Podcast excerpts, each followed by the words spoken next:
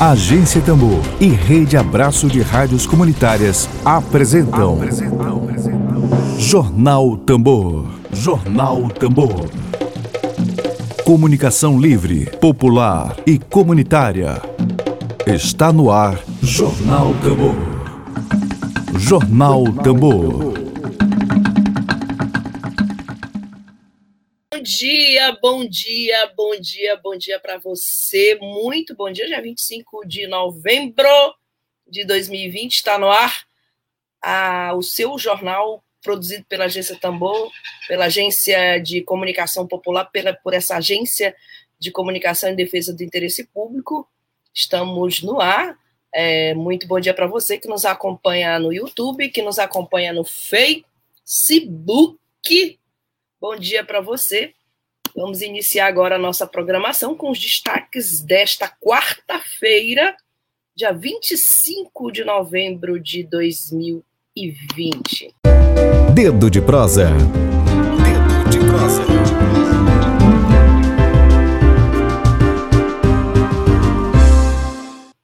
O nosso quadro Dedo de prosa é com geógrafo, ele é professor da Universidade Federal do Maranhão ele integra o Núcleo de Estudos Geográficos da UFMA, Eduardo Neves. Seja muito bem-vindo aqui à Agência Tambor novamente. Bom dia para você.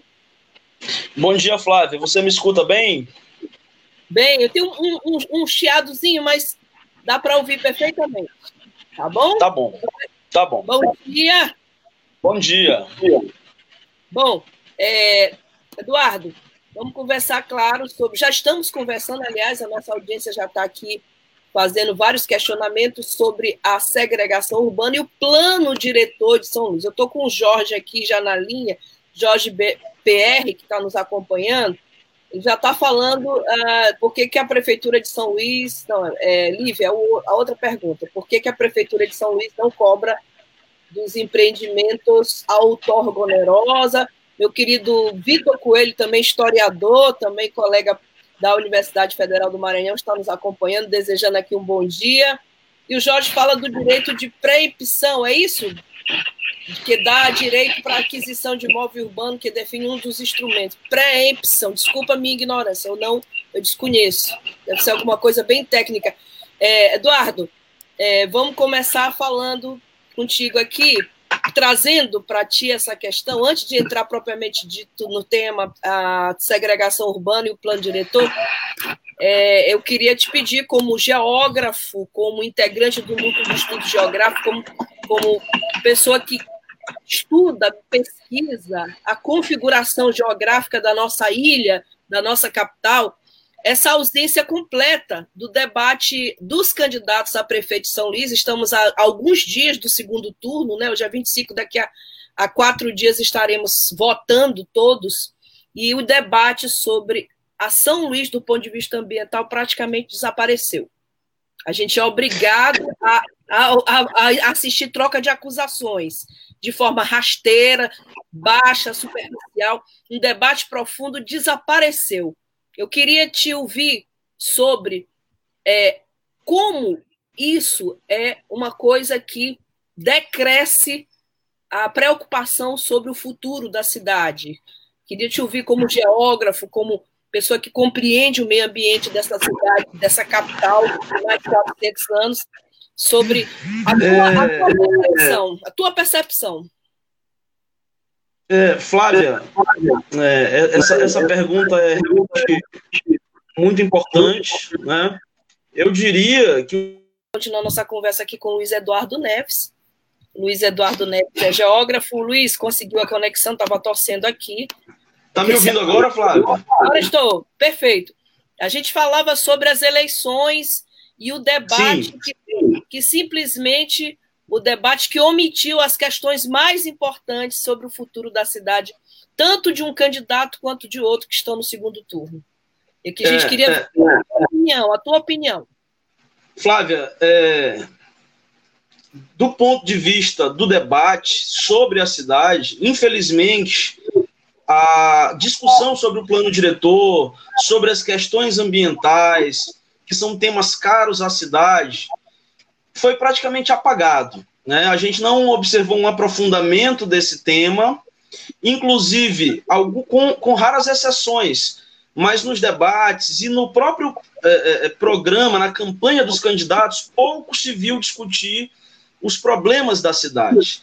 E isso é muito grave, porque São Luís ela padece de uma série de problemas e que precisam estar na ordem do dia, precisam estar é, nas propostas dos candidatos. Esse segundo turno é um cenário absolutamente desastroso, a meu ver, porque a gente continua sem ter esse debate, a, a, proposta do plano diretor ela se encontra na Câmara dos Vereadores. Infelizmente, a gente não teve uma renovação boa, né? É, a, a, a Câmara ainda é uma Câmara conservadora, é, que é muito ligada ao Executivo, então ela reza na cartilha do Executivo. Uma das exceções é o coletivo Nós, que já disse que uma das prioridades de seu, de, de seu mandato vai ser justamente o plano diretor. Então, a gente precisa entender que o, a, a, a deixar esse debate de lado é não encarar de frente os problemas fundamentais e essenciais da cidade. Pois é, eu estava ainda há pouco assistindo a uma entrevista do Boulos na CNN e assim e, e debates profundos sobre, por exemplo, é, mobilidade urbana em São Paulo, que é um tema né, fundamental, sobre novas estações de metrô, sobre poluição, por exemplo. E aqui a gente não tem acompanhado isso. Inclusive, o Jorge está aqui comentando comigo. Que pena um tema tão importante, né? E aí falou que a internet do debatedor caiu. Não, mas ele já está de volta, viu, Jorge? Caiu. Isso é Brasil. ele já está de volta. Eduardo, eu queria que tu é, elencasses para nós quais são hoje, na tua opinião, de geógrafo, de pesquisador, do meio ambiente da nossa cidade, quais são os principais problemas graves que a, a capital do Maranhão enfrenta e que, por exemplo, nos próximos cinco anos podem comprometer profundamente a qualidade de vida da cidade de São Luís e, consequentemente, da população que vive. É, Flávia, é, existe uma, um problema muito grave em São Luís que precisa ser debatido, embora isso não seja somente é, é, atribuição do poder municipal, mas sobretudo do Estado, né, através da CAEMA, que é o esgotamento sanitário, né, a questão do saneamento básico, é, como a gente pode utilizar estratégias para, por exemplo, incluir as estações de tratamento de esgoto na cidade. As nossas praias estão poluídas, né? É, não há balneabilidade, as pessoas não podem banhar na água do mar, porque justamente os principais rios da cidade se confundem né, com, a própria, a própria maré. Então, a gente tem uma grande quantidade de poluentes e de esgotos que são jogados in natura, tanto na bacia do rio Anil, quanto na bacia do rio Bacanga e outras microbacias pela cidade. A gente não tem, de fato, um planejamento nesse sentido, é, o que é grave, que é muito grave, e eu olho é, é com muita preocupação, porque o poder público ele virou as costas para essa questão. Eu vou dar só um exemplo. Hoje, na, na, na, na quem cuida, quem é a secretária de meio ambiente é, do Edivaldo Holanda, é uma conhecida empreiteira na cidade. Né? Então, para você ter uma ideia de como há um descaso por parte do poder público nessa questão. Eu, eu quis trazer esse tema da segregação porque a gente observa cada vez mais uma diferenciação no espaço urbano da cidade de São Luís. A cidade de São Luís é uma cidade visivelmente segregada do ponto de vista étnico, do ponto de vista socioeconômico, do ponto de vista educacional. Diferente de outras, diferente, por exemplo, de Belém, que é uma cidade até mais miscigenada na mistura entre pessoas nos, nos mesmos espaços. É, São Luís é uma cidade extremamente segregada. E isso tem a ver com a forma que o poder público tem e a, a, a, as grandes construtoras de selecionar territórios na cidade para favorecer o florescimento da propriedade privada, da, dos empreendimentos, porque o preço da terra na cidade, Flávio, é caríssimo. Então, qual é, a tendência, qual é a tendência que nós temos hoje na cidade?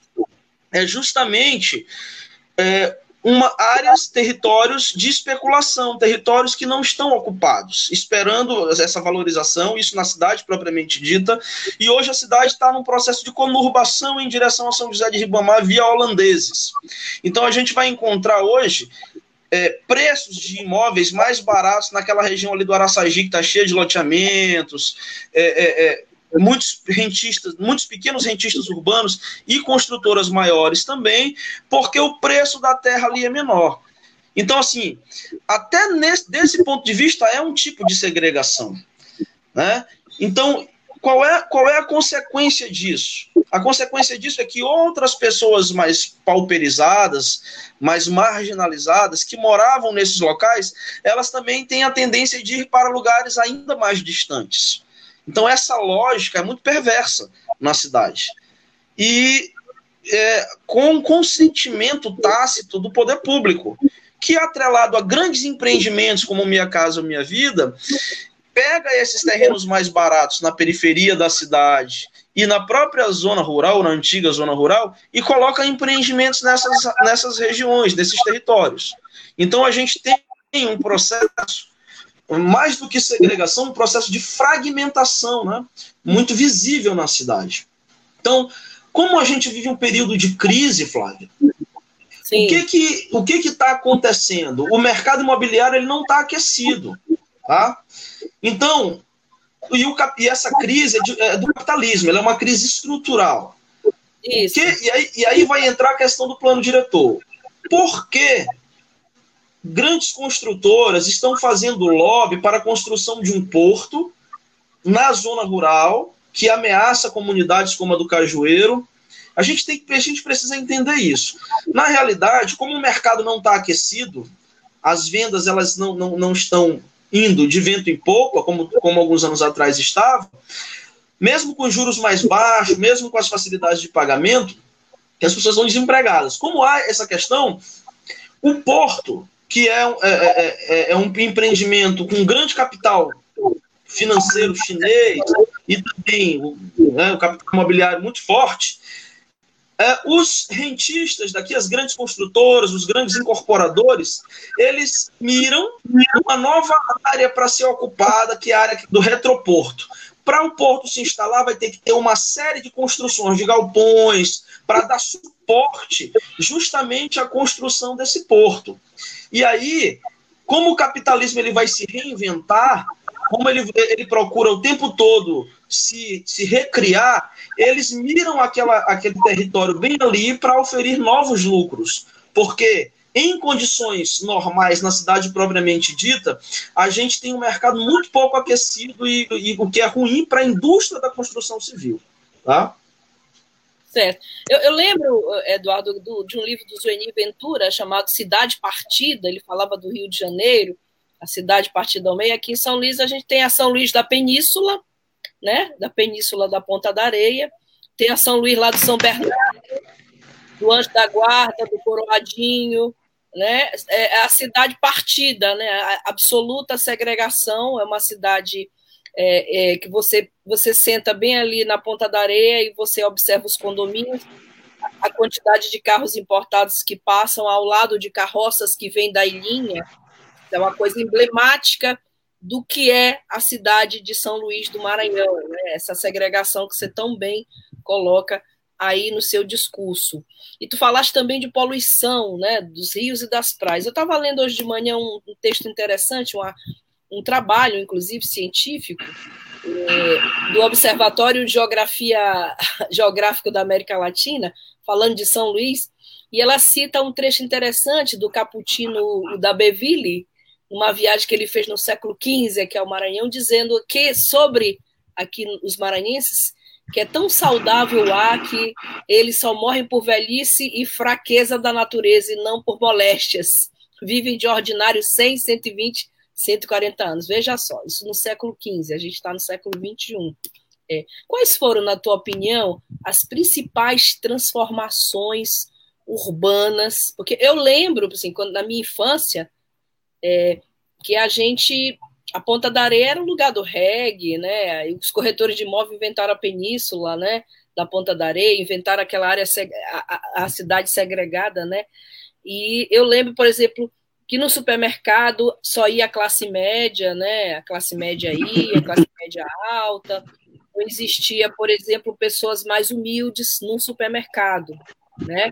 Então eu queria que tu falasses para nós assim quais foram as principais transformações urbanas sofridas pela capital do Maranhão nos, nas últimas décadas que trouxeram consequências que não estão sendo debatidas hoje aqui pelo, nas nossas é, Flávia, fala, a cidade. Falaste agora do crescimento, tu falaste agora sim, do sim. crescimento na, em direção a São José de Ribamar, né? Sim, é, a cidade de São Luís durante mais de três séculos, até os anos 30, 40 do século 20, ela foi uma cidade unitária, né? Como fala meu amigo Frederico Burnet. Ela esteve, é, ela esteve presente ali naquela região, naquela, naquele território que a gente conhece hoje como Anel Viário. Então, a cidade de São Luís, ela foi aquilo ali durante muitos anos. Evidentemente que nós tínhamos ocupações rarefeitas é, em outras áreas da cidade, Maioba, Vinhais, né, Anil, mas eram sítios, quintas, chácaras.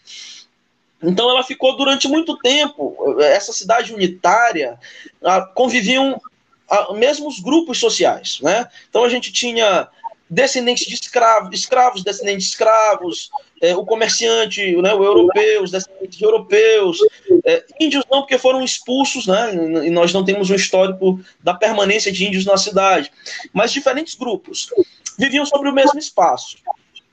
É, a primeira, a, a, primeira, o primeiro eixo de expansão é em, em, direção a Getúlio Vargas, o antigo Caminho Grande, em direção ali Monte Castelo, João Paulo até o Anil. Isso nos, no início dos anos 40. A partir dos anos 60 e 70, a, a, a cidade ela começa a se espraiar, porque vão ser construídas pontes, a primeira ponte, a ponte do Caratatio, aí depois a ponte José Sarney, uma construída em 69 e outra em 70, e aí a barragem do Bacana, a cidade se expande. Mas essa expansão na cidade, Flávia, isso é bom que se diga, São Luís, se dependesse apenas dela, não teria essa expansão, porque foi uma cidade que não se industrializou, e sempre foi uma cidade onde as elites elas sempre mandaram e desmandaram. Eu estou falando de uma elite oligárquica, uma elite patrimonialista, uma elite clientelista.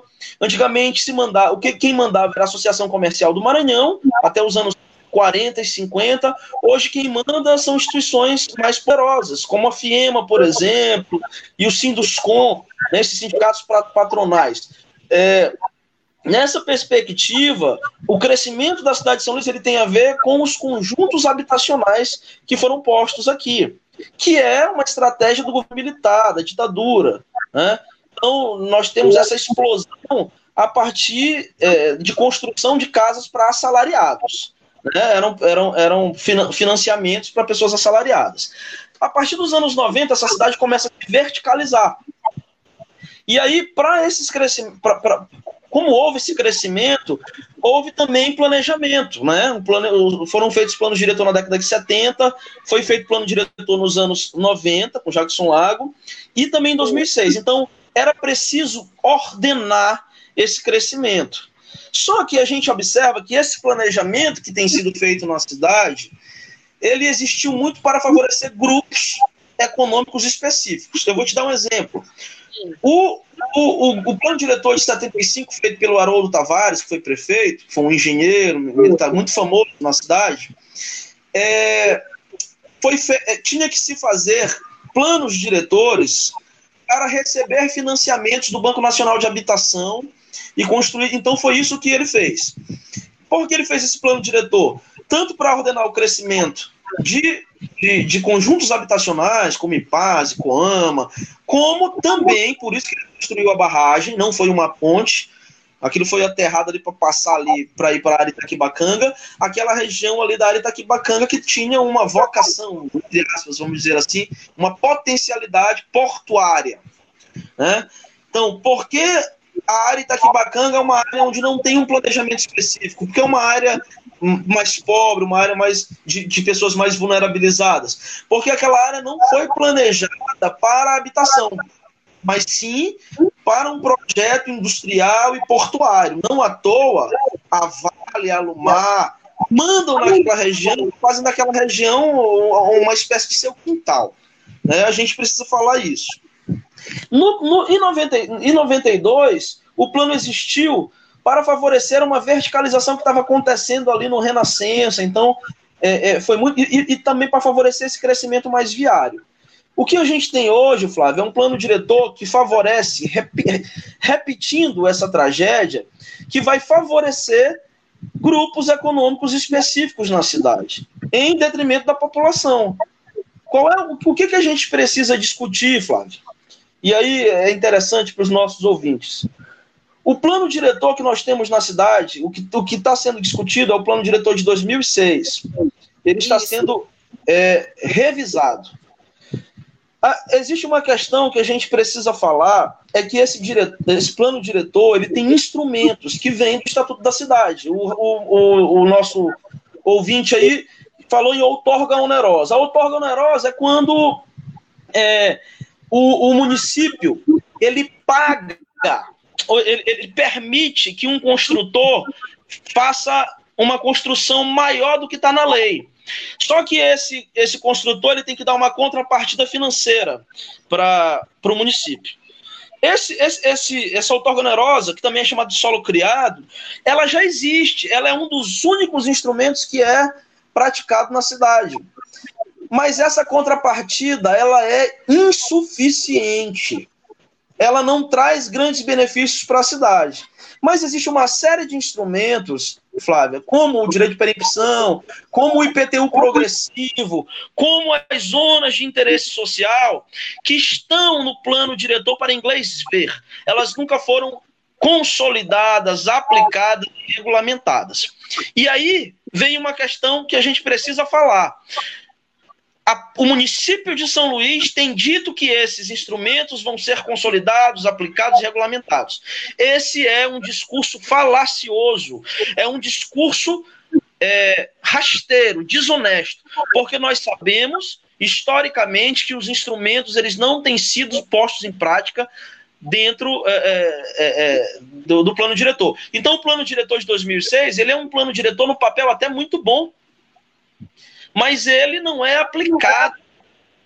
Né? E falta a, a, a, a, a lei de zoneamento para isso. O que, que acaba acontecendo? Acaba acontecendo que se você não, não utiliza, não aplica instrumentos que servem para minorar problemas na cidade, a cidade vai ter muitos problemas. Eu vou dar um exemplo para ti. São Luís é a terceira cidade no país, é a terceira metrópole, a terceira capital no país, aonde tem mais assentamentos é, é, é, aglomerados subnormais, que são áreas de extrema pobreza. Ele pede para Salvador e Belém. Qual é a política municipal, qual é a política pública, a política urbana de desenvolvimento que a prefeitura tem feito? É esse, esse, esse é um tipo de questão fundamental e que deve ser prioridade para esses candidatos, para, as para os vereadores eleitos e que, é, é, infelizmente, é apagado da discussão na cidade. Eu tenho, eu tenho aqui uns dados do, que eu coloquei no blog Buliçoso, no meu blog, de 35% da cidade não possui esgotamento sanitário adequado e o déficit habitacional aqui da capital do Maranhão é de 56.269 unidades, enquanto isso o prefeito atual fazendo pracinhas, né?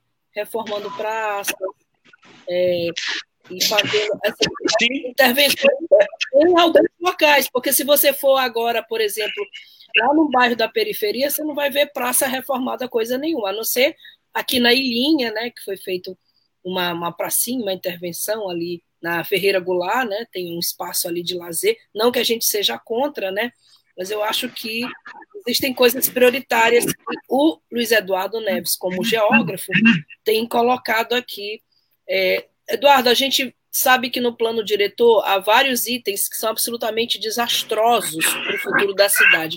Um deles é aumentar é, a área urbana, diminuir a zona rural de São Luís. Desses pontos que estão sendo apresentados pelo plano diretor, pela proposta da, da prefeitura do plano diretor, qual deles tu considera pior? É, é, essa, essa, essa esse aumento esse da zona urbana, ele é justamente para favorecer esse empreendimento do porto, né? É, é, a prioridade. E o, mais, o, mais, o que mais espanta, Flávia, é que a prefeitura, nas audiências públicas do plano diretor, não fez questão de esconder isso quando foi interpelada. Até porque a gente empurrou na parede. Eu, eu discuti, por exemplo, muito isso. Então eles disseram. Inclusive chamaram as pessoas do, do, do do, do, mercado imobiliário disseram que São Luís pode se transformar numa Singapura brasileira, né? Porque Singapura é uma ilha é, na Ásia que é mais ou menos do formato, do tamanho de São Luís. Olha o discurso desonesto e rasteiro por é, a discrepância entre as duas realidades. É, a, a questão que a gente precisa falar é que quando você é, aumenta a zona urbana, né, você tem uma série de, de, de, de, recursos financeiros que você tem que aplicar. Você tem que colocar iluminação pública, você tem que colocar asfaltamento, você tem que colocar rede de esgoto. E eu, Frederico Burnet e o, e o Zagalo, né, nós publicamos um artigo na revista de políticas públicas recentemente, em que nós mostramos que São Luís não tem capacidade orçamentária nenhuma para levar infraestrutura para novas áreas urbanas. Ela, ele não tá a, a prefeitura não consegue é, dar conta dos problemas da cidade concreta aqui, que tem mais infraestrutura, né? Então isso já é um problema. É, é, é, é o meu medo é São Luís voltar a ficar refém do Banco Mundial para dar empréstimos e endividar ainda mais o município. É, eu penso que o prefeito Edvaldo Holanda ele quer deixar uma marca na cidade, uma marca, infelizmente, é, para a classe média, que é construir essas praças. Foi construída a Praça das Mercês, por exemplo, recentemente, e na Praça das Mercês não tem uma única árvore. Quando colocam árvore nessas áreas, colocam palmeiras imperiais, que não dão nem sombra. É, é, é uma coisa absolutamente ridícula e fora da realidade. Então a gente precisa entender que é essa expansão da zona urbana, ela só tem um objetivo. E não sou eu que estou falando isso. Quem falou isso foi a própria prefeitura. É atender esse empreendimento que eu espero que não vingue na cidade, porque vai trazer impactos ambientais seríssimos, vai precisar de uma quantidade imensa de água que já é um grande problema na cidade de São Luís, e a gente precisa estar atento para quando esse plano for entrar em votação porque o Ministério Público, aqui da, através do, do, do promotor Fernando Barreto, recomendou, ele recomendou que o projeto volte para o executivo para fazer ajustes, o que a prefeitura não quer. Tanto Braide como Duarte Júnior não estão interessados em uma cidade mais justa. Tá? A gente vê o nível né, o, o, o, baixo nível dessa, dessa campanha no segundo turno, aonde a troca de xingamentos é, é, é, a, é a tônica. E, e, e, quando há discussão, é uma discussão muito pobre, uma mesmice. Não se quer discutir os problemas da cidade.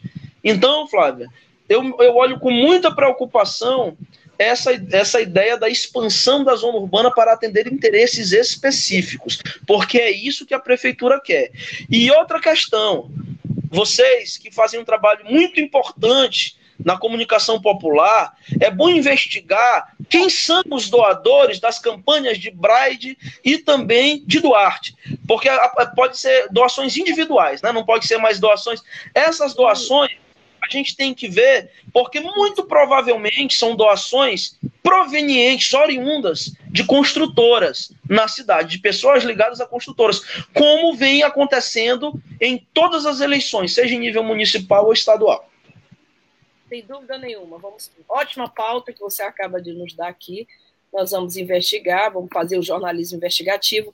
Bom, eu estou aqui com um artigo, Eduardo. Eu acho que eu achei de é, planejamento e caos urbano no Brasil periférico, participação truncada, espaço privatizado, crise fiscal em São Luís. É esse?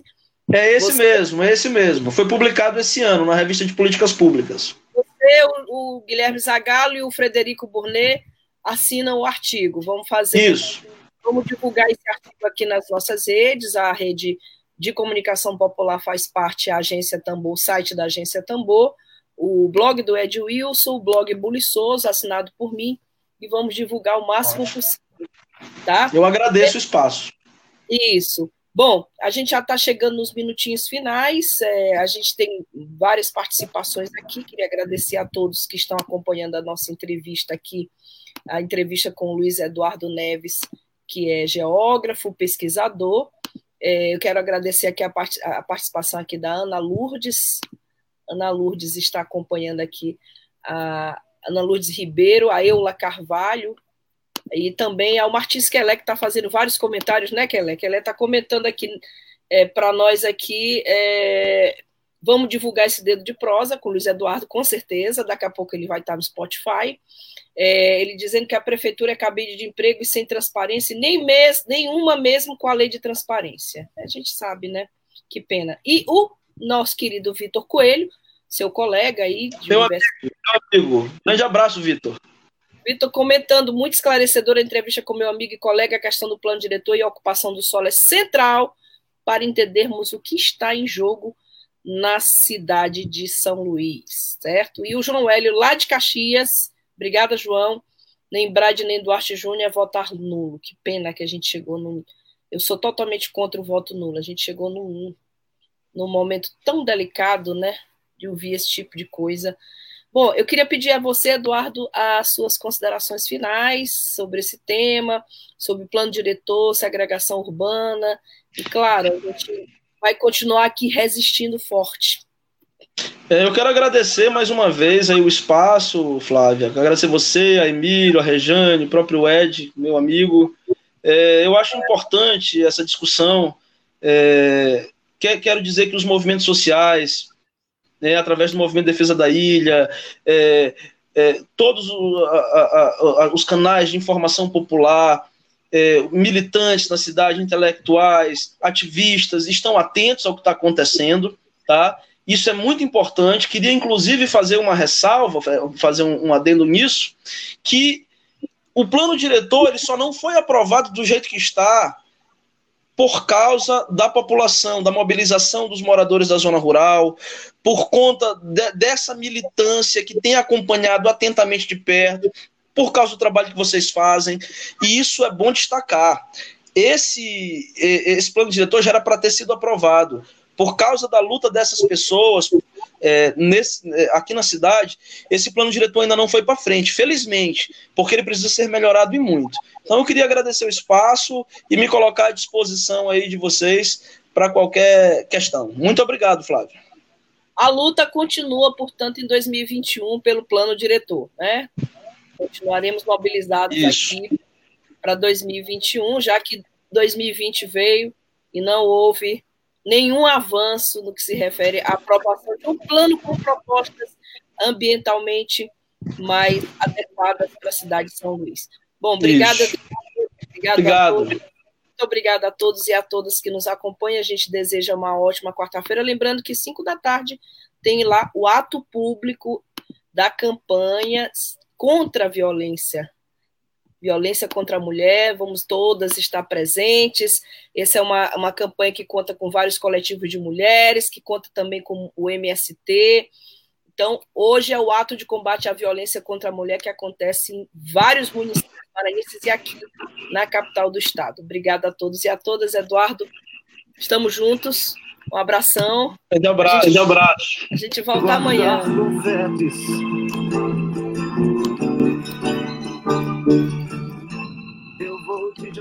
Web Rádio Tambor. A primeira rede de comunicação popular do Maranhão. Comunicação comunitária. Livre, alternativa e popular.